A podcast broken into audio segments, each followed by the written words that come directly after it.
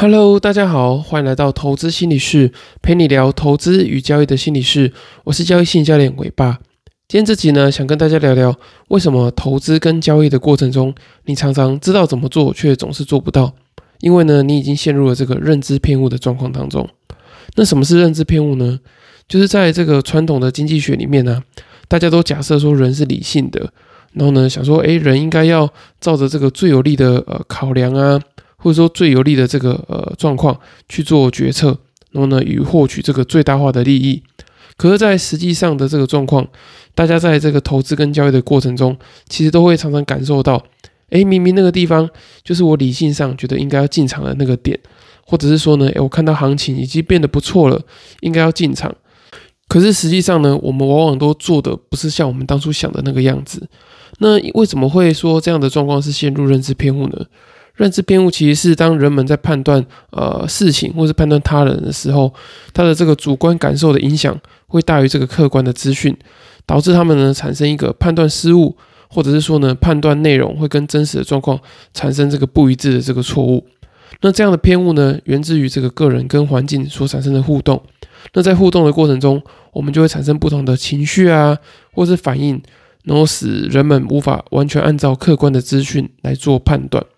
那在这个呃经济的领域当中呢，认知偏误会导致人们在这个呃经济行为里面表现出一些非理性的思考，例如说像呃过度自信啊，或者是确认偏误、损失厌恶等等的。那这些非理性的思考呢，往往就会导致呃你们会产生这些非理性的投资行为，就像是过度杠杆，然后呢不听损，或者是会去误判一些投资的消息等等的。那这些呃比较个人化的认知偏误呢，就会让市场的运作呃变得比较没有那么有效率。所以虽然说呃大家都听过这个呃经济市场有一个这个效率的这个假说，可是呢，当人们是不理性状况的时候，其实在这个经济市场里面呢，呃有时候我们的这个状况会是没有效率的。那听到这边，你可能会想说，诶，投资跟交易跟这个认知偏误到底有什么样的关系呢？我觉得主要有三个。那第一个呢是很常见的，叫做确认偏误。确认偏误就是指说，人们在面对呃跟原有观点不相符的资讯的时候呢，会自动的去选择忽略，然后呢会去过滤到这些方面的这个资讯。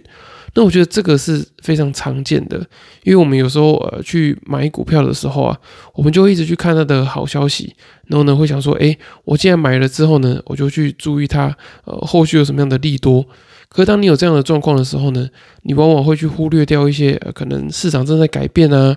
或是呃公司的基本面有一些呃结构性的调整等等的。就是当你陷入这个呃确认偏误的这种认知偏差的状况的时候，你是很难注意到一些呃重要的一些反向的消息的。那第二个呢，就是过度自信。那过度自信是属于一种呃自信心膨胀的心理状态。那当一个人他呃在这个投资的过程中，他对于自己产生过度的自信的时候，他就容易会去呃以为说，诶，他看的这个消息可能胜率很高，或者说未来的这个展望非常好，那可是实际上可能并不是这个样子的。那这会衍生什么样的这个投资行为呢？就是会让你产生这个过度杠杆，或者说你持有的时间会比你原本应该要持有的时间来得更久。所以，当你陷入过度自信的状况的时候呢，你就很容易会让自己呃处在一个呃很危险的状态里面。因为你想想看啊，如果说你呃抱的杠杆太大，或者说呢你原本应该要出场而没出场的时候，这都可能会让你产生呃一些呃获利大幅回吐的这个状况。那第三个常见的认知偏误呢，就是这个损失厌恶。那损失厌恶是指说我们在承受损失的时候，它的敏感度会太高。特别是呢，呃，你可能同样是赚一千跟赔一千，你可能在赔一千块的这个呃承受损失的敏感度上来讲的话，你就觉得这个痛苦的程度远高于这个呃赚到一千块的这个感觉。那在心理学家的研究呢，这个感觉大概是二点五倍，也就是亏损的感觉会是同样金额的这个呃获利的二点五倍。那其实这个跟我们之前呃前几集有提到这个损失偏误是一样的意思，而且这个损失偏误跟确认偏误啊。它其实都是很常见，在投资过程中会发生这个认知偏误，所以投资人一定要在投资跟交易的过程中，时时刻刻去觉察说，诶，自己有没有陷入到这样的这个认知偏误的状况里面。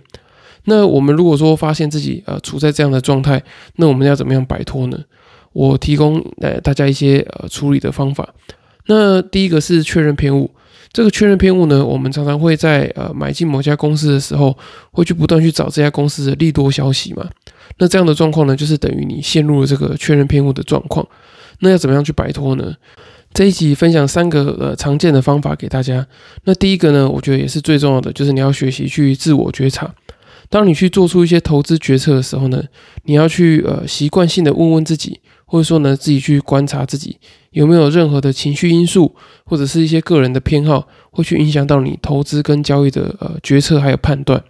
然后观察自己有没有偏向于啊选择支持自己原有的观点啊，或者是去忽略一些呃可能反向或是一些特定呃你不喜欢的这个观点跟证据。那你也要透过去主动寻找一些反对的意见啊，或者是一些反面的例证，让你自己在啊买一只股票或是分析一只股票的时候，可以有一些更全面的观点。那这样的话呢，也可以让你呃去避免陷入这个确认偏误的状况当中。那第二个呢，我觉得很重要的就是你要不断的去提升投资跟交易的知识。那我我觉得大家都会有一个迷失啊，就是说，诶，我是把这个投资跟交易的心理状况搞定就没事了。那我觉得并不是这样，就是了解投资跟交易的心理状况，只是呃让你可以有一个心理的稳定度，还有呢，你可以比较清楚说你在当下的这个心理状态跟心理的期待是什么。可是呃，我觉得能力的培养也是很重要的。我们会产生认知偏差的主要原因呢，也是因为我们对于事情的这个全貌并不是很了解。当我们能够提升不管是呃金融工具的了解啊，或是风险管理的知识，或者说对于这个呃基本面产业的这些了解之后呢，我们就比较不会用猜的或是用感觉的方式呢去处理这些投资跟交易的决策。所以我觉得透过呃增加自己的这些基本的投资知识，然后呢还有去理解说你会去做一些交易决策背后的原理。那我觉得当你这些能力提升之后，你也可以比较去容易去避免一些呃常见的认知偏误。那第三个方法呢，就是你要建立你自己的交易 SOP，也就是你必须把你的整个交易变成是一个流程化。然后呢，当你这个是一个流程化的时候，你每一次呃进入到这个交易市场里面的时候，你在做决策或者做一些呃行动的时候，会比较有一个呃标准的作业流程，然后比较不会被一些外界的这些不管是情绪啊，或者是一些似是而非的消息给干扰。那我觉得这个呃 SOP 的建立对你来说是非常重要的。那当你建立好之后呢，你比较不容易会因为这些认知偏误，然后去影响到你原本的这些判断。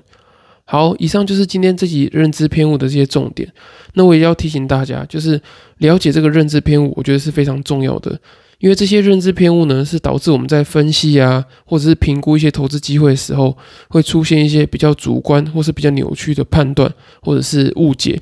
那如果说我们不了解自己处在什么样的这个认知偏误状况底下的时候，就很容易会被这些呃，不管是过度自信啊，或者是确认偏误，或者损失偏误。嗯，然后呢，去影响到我们这个呃不理性的投资决策。